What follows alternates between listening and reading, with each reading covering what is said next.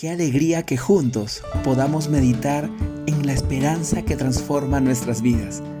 Esa esperanza es Jesús con nosotros. Usaremos el material proporcionado por Jaro Segura para este tiempo de Adviento. Bienvenidos.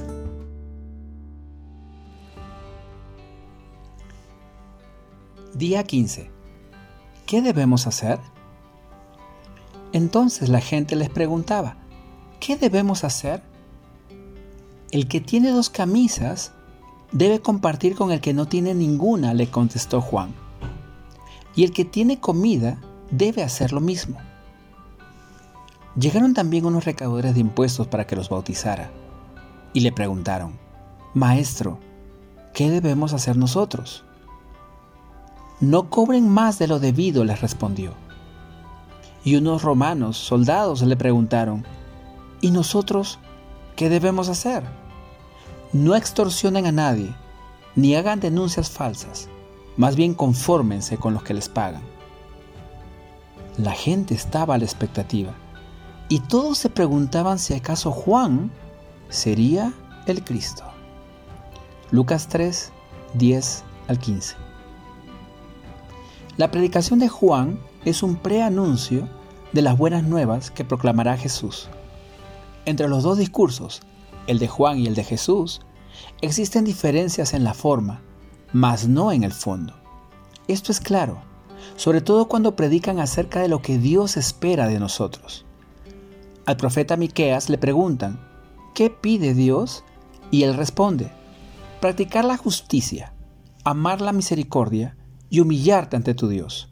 Miqueas 6:8.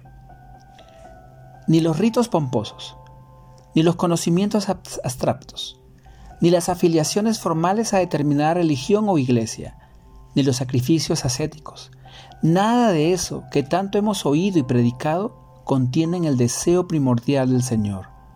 Lo que Él espera es muy práctico y concreto, que actuemos con justicia, amemos sin reservas y practiquemos la misericordia. Miqueas añade algo más, y humillarte ante tu Dios.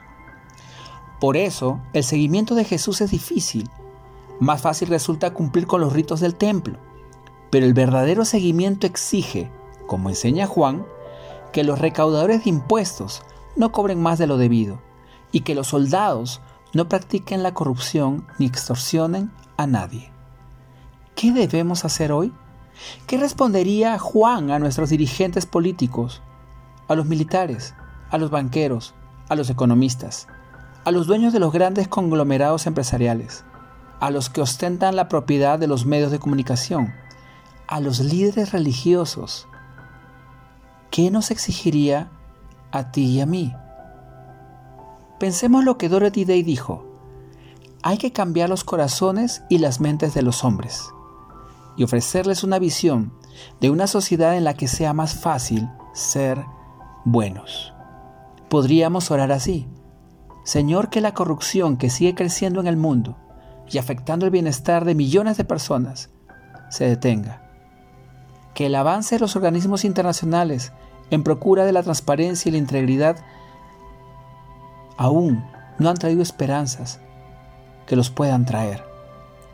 Oremos porque cada personaje que se confiesa seguidor de Jesucristo, con vínculos políticos y administrativos y en situaciones públicas, vivan en coherencia y trabaje a favor de los sistemas y estructuras que permitan la erradicación de las prácticas corruptas y fomenten valores de honestidad, responsabilidad y solidaridad.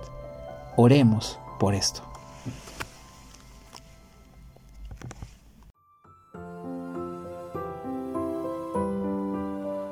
Gracias por escucharnos.